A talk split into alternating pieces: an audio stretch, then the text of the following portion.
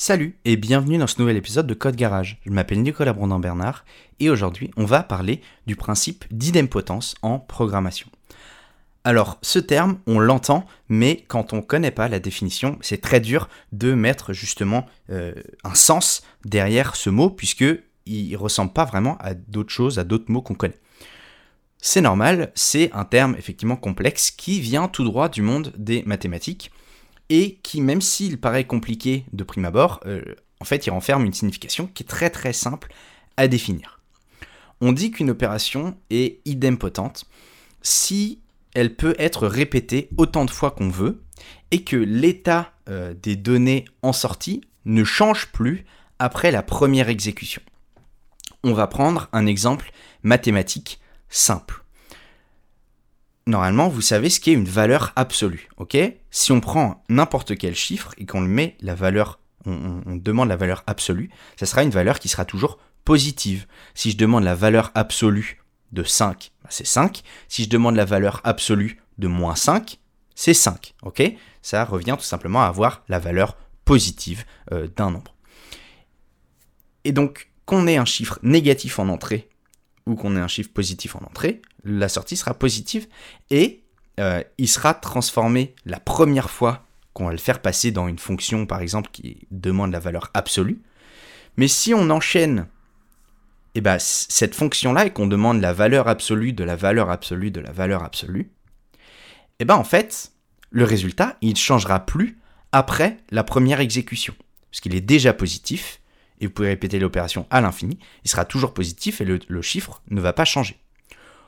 Donc, on dit que cette opération est idempotente. Si je prends euh, un exemple en dehors des mathématiques et que je prends un exemple de la vie réelle, ok? Vous prenez un verre vide et vous le passez dans une fonction. Alors voilà, on va dire, on va parler d'une action. On vous demande de remplir ce verre. Vous prenez le verre, vous le mettez sous le robinet et vous le remplissez, ok? Votre état final, c'est j'ai un verre rempli. Maintenant, si je vous demande de refaire cette action-là, de, de remplir ce verre, eh ben, même si ce verre est déjà rempli, si vous le mettez sous le robinet, l'eau va continuer à couler, l'eau va déborder, ok? Mais le verre, l'état final de mes données, l'état du verre, sera le même, puisque le verre sera toujours rempli. Il y aura de l'eau qui aura débordé, mais si on prend pas ça en compte, eh ben, l'état du verre n'a pas changé. On est passé d'un verre rempli à un verre rempli. Pourtant, on a refait la même méthode, on a refait les mêmes actions, on a mis le verre sous l'eau pendant un certain laps de temps et il est toujours rempli. L'action est donc idempotente.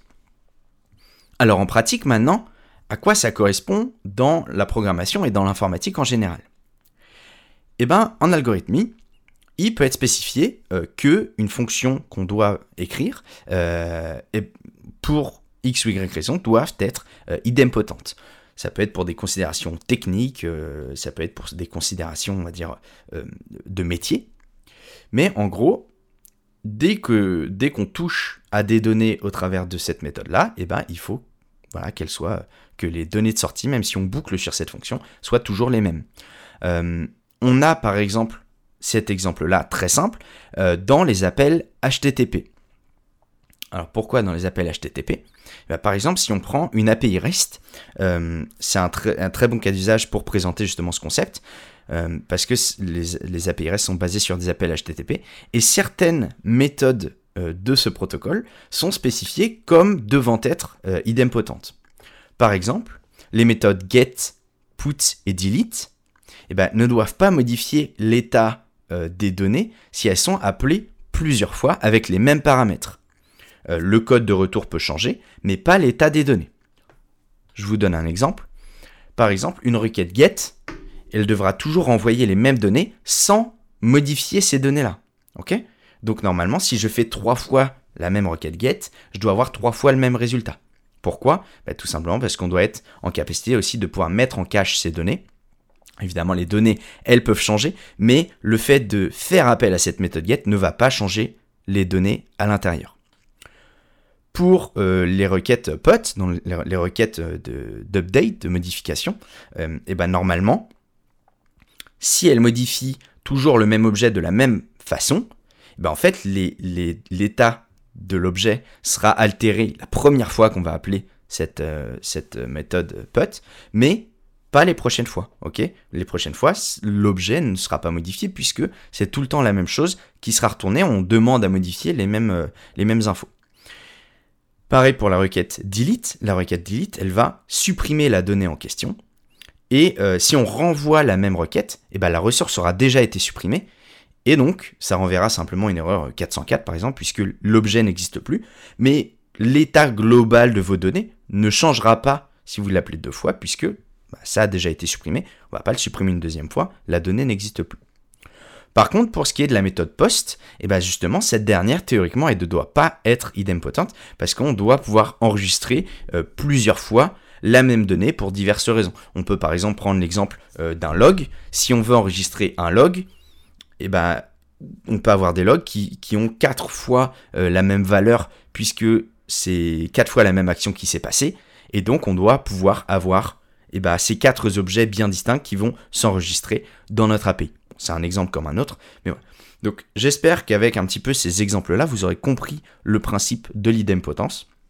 Si on doit le résumer très simplement, une méthode qui est idempotente, que vous l'appeliez une fois ou mille fois, le résultat sera toujours le même et ne changera pas après la première exécution.